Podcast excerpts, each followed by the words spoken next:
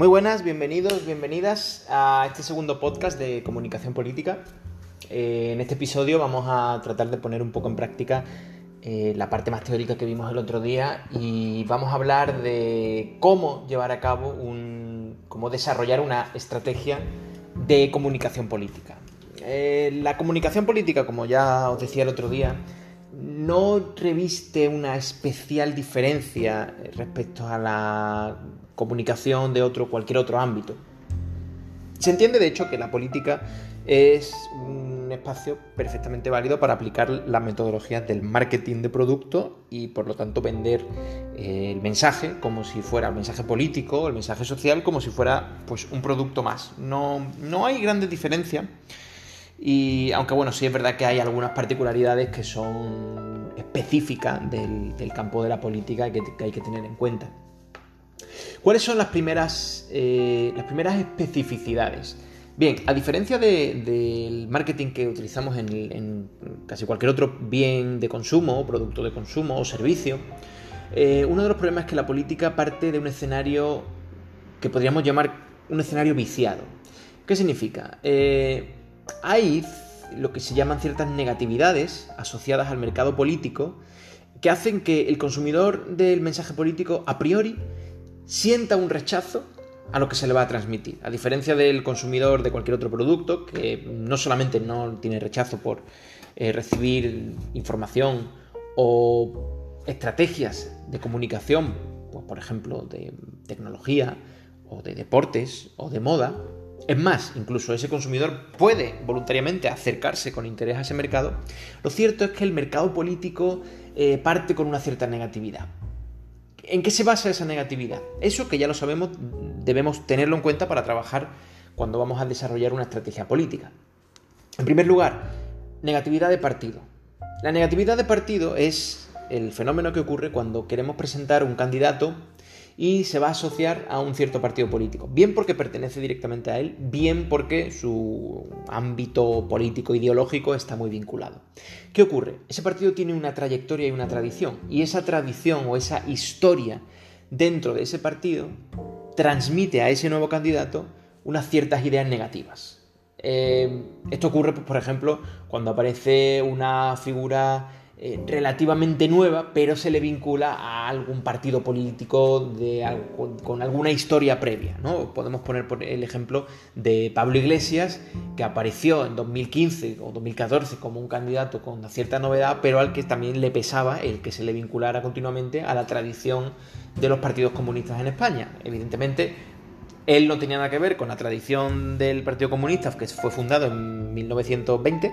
Sin embargo, la negatividad del partido también la afectaba. La negatividad del candidato tiene que ver con eh, pues los a priori que puede tener un cierto candidato. Eh, esto evidentemente no ocurre con un candidato nuevo, pero no todos los candidatos son nuevos.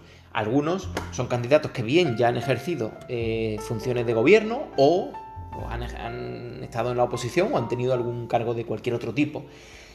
Normalmente esto no ocurre en otros sectores cuando hay un producto que digamos puede eh, no es un producto nuevo sino que es una versión de un producto anterior pues yo que sé por poneros un ejemplo una nueva versión de un teléfono móvil de iPhone o de, Samsung evidentemente no hay una negatividad por esa trayectoria previa. Sin embargo en un candidato político sí la hay ya digo por la especificidad que tiene el mercado político la negatividad del mercado político, que es efectivamente otro de los problemas. Todo el mercado político está viciado en general, todo sufre, todo ese mercado político, sus candidatos, sus mensajes, sus discursos y su, su mecanismo de distribución de ideas están viciados porque la gente sufre una desafección hacia ese mercado y eso lógicamente complica especialmente la transmisión, el desarrollo de una estrategia de comunicación política. Aquí había que, habría que hablar como un elemento también que es un a priori, o sea, que es un elemento previo al desarrollo de esa estrategia, que es la cultura política del entorno. ¿Cuál es la cultura política de un país? ¿Qué cultura política tiene España si queremos lanzar una candidatura política o social dentro? Bueno, para analizar la cultura política, siguiendo con la tesis de la cultura cívica de Almond y Verba, tenemos que tener en cuenta cuatro elementos los outputs, los inputs, el sistema en su conjunto y el individuo. ¿Qué son estos cuatro elementos? Bien, estos cuatro elementos definen muy bien cuál es la cultura política y sobre todo cuál es la percepción que la gente tiene de esa cultura política. ¿Qué son los outputs? Los outputs son las políticas públicas. La, gente eh, tiene una percepción que puede ser más positiva o menos acerca de las políticas públicas. Y la percepción siempre va entendida en el sentido de, ¿son las políticas públicas que desarrolla el sistema político de mi país adecuadas para las necesidades de la gente?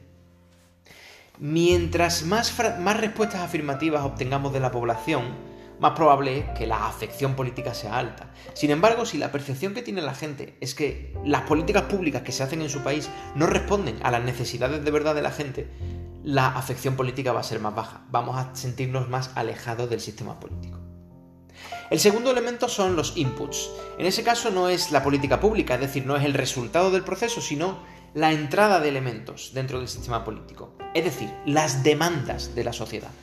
Y la pregunta en este caso sería, ¿el sistema político de mi país acepta e integra las demandas y las necesidades que tiene la gente?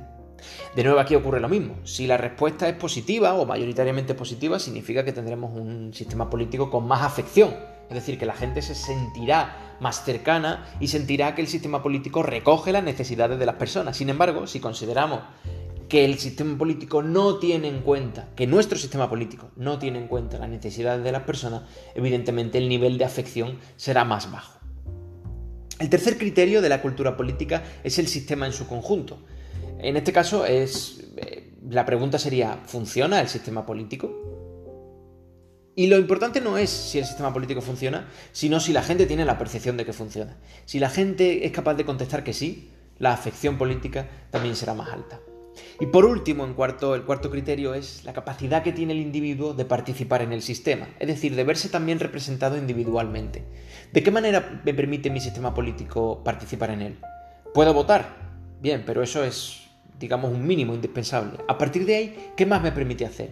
existen órganos de participación individual, existen comités o eh, juntas de distritos donde las personas puedan ir a participar y a expresar sus dudas o sus necesidades o sus inquietudes. ¿De qué manera el sistema es capaz de hacer que el individuo participe? Bueno, pues como podréis imaginar, mientras más respuestas positivas tengamos, es decir, mientras más percepción tenga la gente de que tiene espacios para participar en la vida política, mayor será la afección que sienta hacia su sistema político.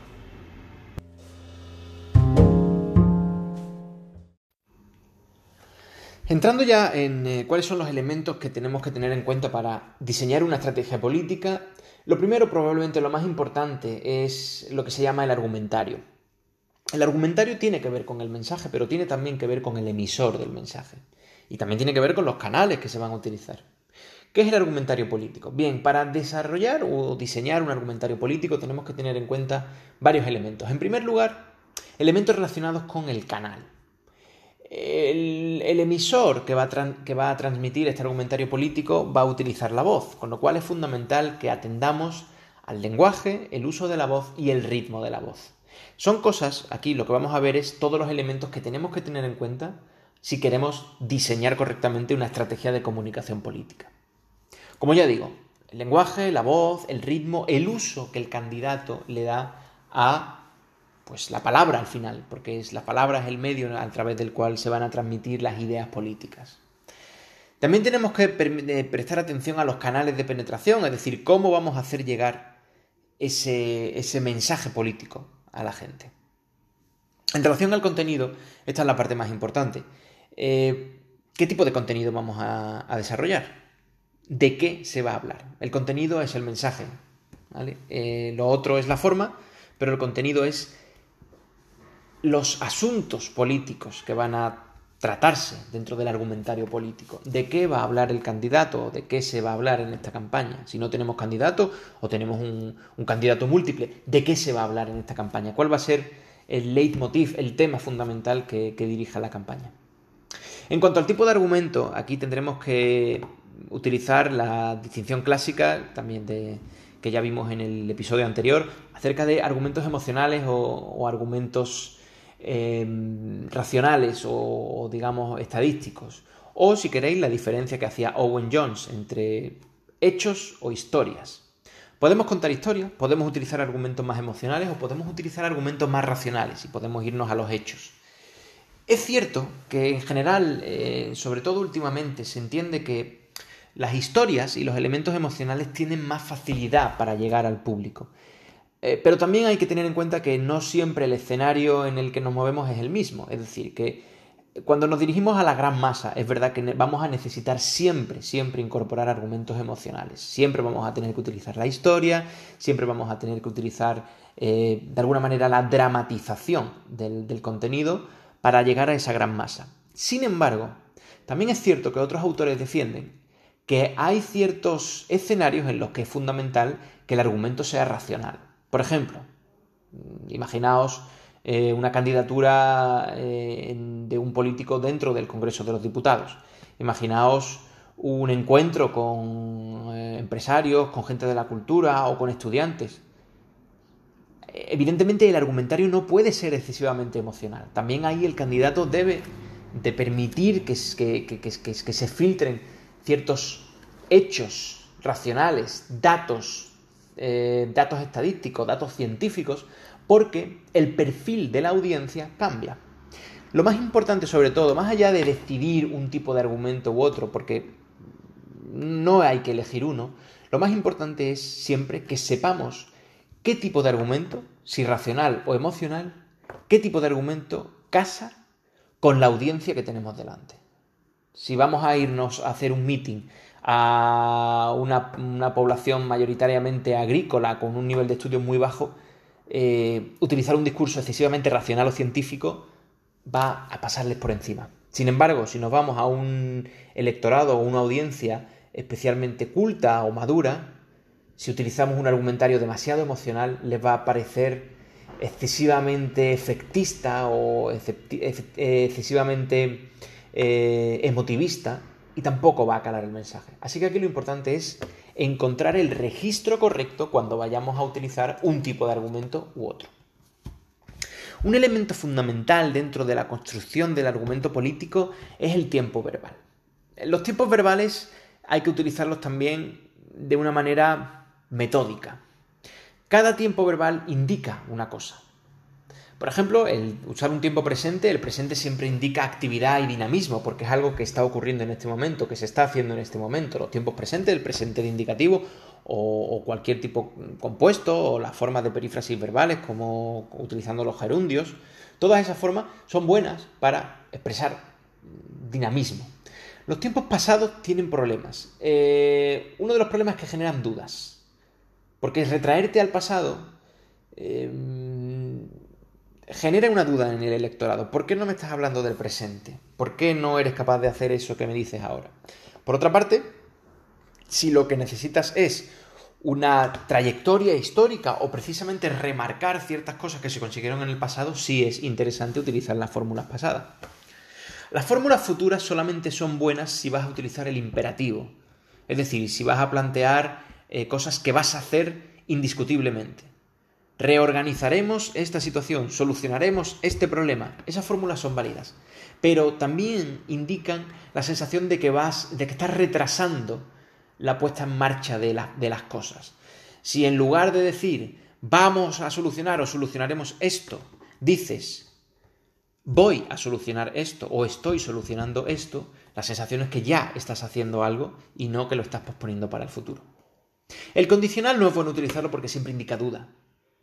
Mientras que las formas imperativas eh, se, permiten solamente en momentos de lo que se llaman los punchlines o los momentos de remate final de los discursos. Y es mejor no utilizarlos durante los discursos, o al menos no utilizarlos excesivamente, porque también son excesivamente agresivos. En cuanto a las estrategias eh, de distribución del mensaje, hay, bueno, hay muchas, hay algunas que son muy clásicas en el ámbito del, marketing político, hay otras que son más contemporáneas. Mm, podemos hablar, como siempre, quizá la, más importante o la más clásica, que es verdad que es antigua, pero se sigue utilizando, aunque tiene ya eh, más de 200 años, es el meeting. El meeting tiene varios problemas. Uno de ellos es que no tiene mucha eficacia en cuanto al alcance, no llegas a mucha gente con el meeting. Eh, simplemente pensad en la cantidad de retweets que puede tener una publicación o la cantidad de, comparticiones que puede tener una publicación en Instagram y una cifra alta de un meeting. Hablamos de eh, los mítines que, por ejemplo, que Pablo Iglesias o que Santiago Abascal llenaron en, en Vista Alegre, pero realmente son, unas decenas de miles de personas. Cualquier publicación en Twitter puede tener perfectamente 10 veces más que eso. Es decir, que el meeting al final su alcance es bastante limitado. Además tiene el problema de que no está segmentado, es decir, que el meeting entra a todo el mundo y no podemos segmentar la parte de la población a la que queremos ir. La segmentación es la selección de ciertos sectores sociales, por edad, por sexo o por intereses.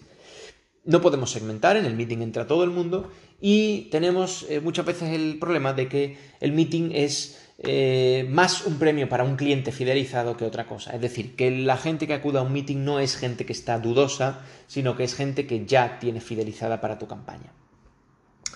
Eh, las campañas telefónicas o las campañas de publicidad exterior a través de cartelería eh, prácticamente tienen los mismos problemas. No están segmentadas. Las campañas telefónicas sí se segmentan, pero la publicidad exterior evidentemente no se segmenta y además tiene poca participación. En el caso de la publicidad exterior no hay ningún tipo de participación, lógicamente. En el caso de las campañas telefónicas eh, no hay tampoco una participación porque simplemente hay una interacción unidireccional. Es decir, el partido o la campaña informa a la gente, pero no recibe un feedback normalmente. Si quieres un feedback tendrás que hacer una encuesta y no se suele hacer en este sentido, ¿eh? en una campaña telefónica.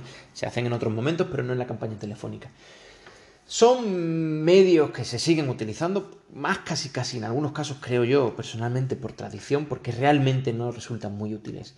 Las redes sociales es otro, otro asunto, porque la verdad que la aparición, la disrupción de las redes sociales hace 8 o 10 años ya en política permitió que a través de un coste eh, relativamente reducido tuvieras acceso a un mercado de consumidores, primero segmentado, es decir, que puedes decidir segmentar territorialmente o por edad, o por edad o por sexo, o por intereses.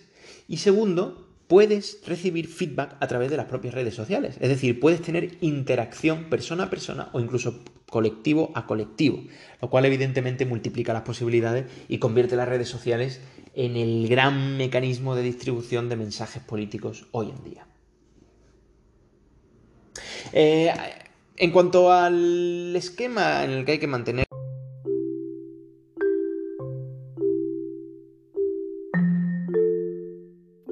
Lo más importante, la parte fundamental de, una campaña política, siempre son las acciones. Bien, las acciones es todas aquellas eh, actividades que vamos a incluir dentro de nuestra campaña. Hay de todo tipo, desde las que hemos comentado antes, como mítines o campañas telefónicas, hasta eh, acciones que llevamos a cabo de protestas, sentadas, manifestaciones, cualquier cosa que vayamos a hacer y que tenga, esté directamente relacionado con los objetivos de nuestra campaña, es una acción de esa campaña. Realmente sería imposible eh, hacer un listado de las posibles acciones que se, que se pueden hacer en una campaña, pero como podréis imaginar, la lista es enorme. Prácticamente cualquier cosa, desde colgarte de un puente con un mensaje crítico hasta una cuña de radio o cualquier cosa. Pero sí que en general está aceptado que las acciones de una campaña deben de seguir el esquema AIDA, que es el esquema con el que se concibe el marketing de producto y que también se aplica aquí al marketing político. El esquema AIDA es un esquema de desarrollo de campañas de, de marketing que sigue cuatro pasos, que son las cuatro iniciales del acrónimo AIDA. Atención, interés, deseo y acción. Es decir, tus acciones deben empezar desde un primer punto en el que lo que se busca es llamar la atención, es decir, por ejemplo, en este caso acciones como la publicidad exterior o acciones espontáneas que simplemente atraigan la atención de la gente, hasta acciones que vayan generando un interés, y aquí sí tendremos que tener en cuenta a quién nos dirigimos, porque el interés ya no es a todo el mundo. La lógica es, si tú cuelgas una persona de un puente con un traje de colores, todo el mundo va a mirar. Pero si tú luego lanzas, esa persona despliega un mensaje acerca del cambio climático, ya ahí la gente que se va a mostrar interesada va a ser menos. Empiezas a segmentar. Lógicamente, el proceso AIDA va desde todo el público en general hasta finalmente acabar con tus consumidores. El deseo es la siguiente, el siguiente paso después del interés Y en el caso del deseo, has conseguido que la gente que mostró interés, es decir, que gente que ya tenía, estaba segmentada de alguna manera eh, positivamente hacia tu, tu discurso, hacia tu mensaje, esa gente tiene una predisposición a la acción. La acción eh, puede ser cualquiera.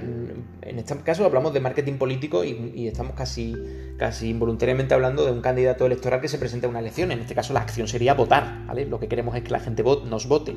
Pero quizá lo que queramos sea que la gente vote a favor de una cosa en un referéndum o que la gente firme una campaña contra, para pedirle algo al gobierno o que la gente se una a una gran manifestación contra el cambio climático. Da igual, eh, la acción es el, resultado final que queremos conseguir entre la gente y para eso, antes, como ya digo, tenemos que haber despertado su interés, eh, perdón, atraído su atención, despertado su interés y generado el deseo de hacerlo, para finalmente culminar en la acción, en que la gente haga lo que queremos que, hagan en nuestra campaña.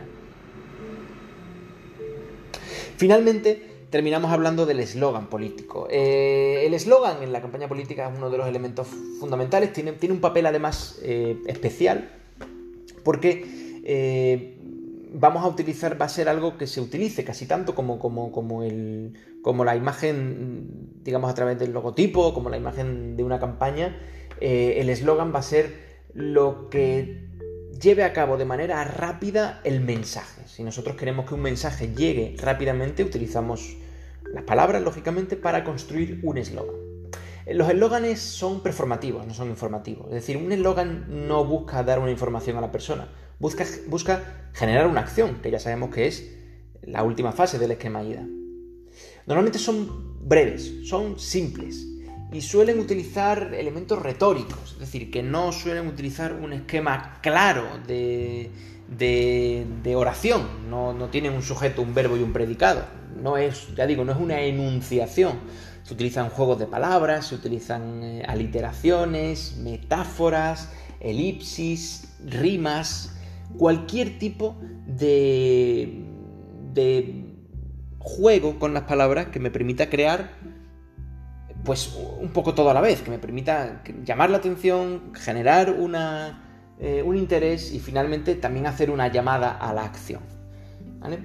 Realmente también aquí sería imposible hacer un listado de eslóganes, pero bueno, simplemente podéis ver que en cada campaña hay muchísimos eslóganes en juego y todos ellos en general intentan contar con esta función, con este, este juego con las palabras, estas metáforas y a la vez estas llamadas a la acción.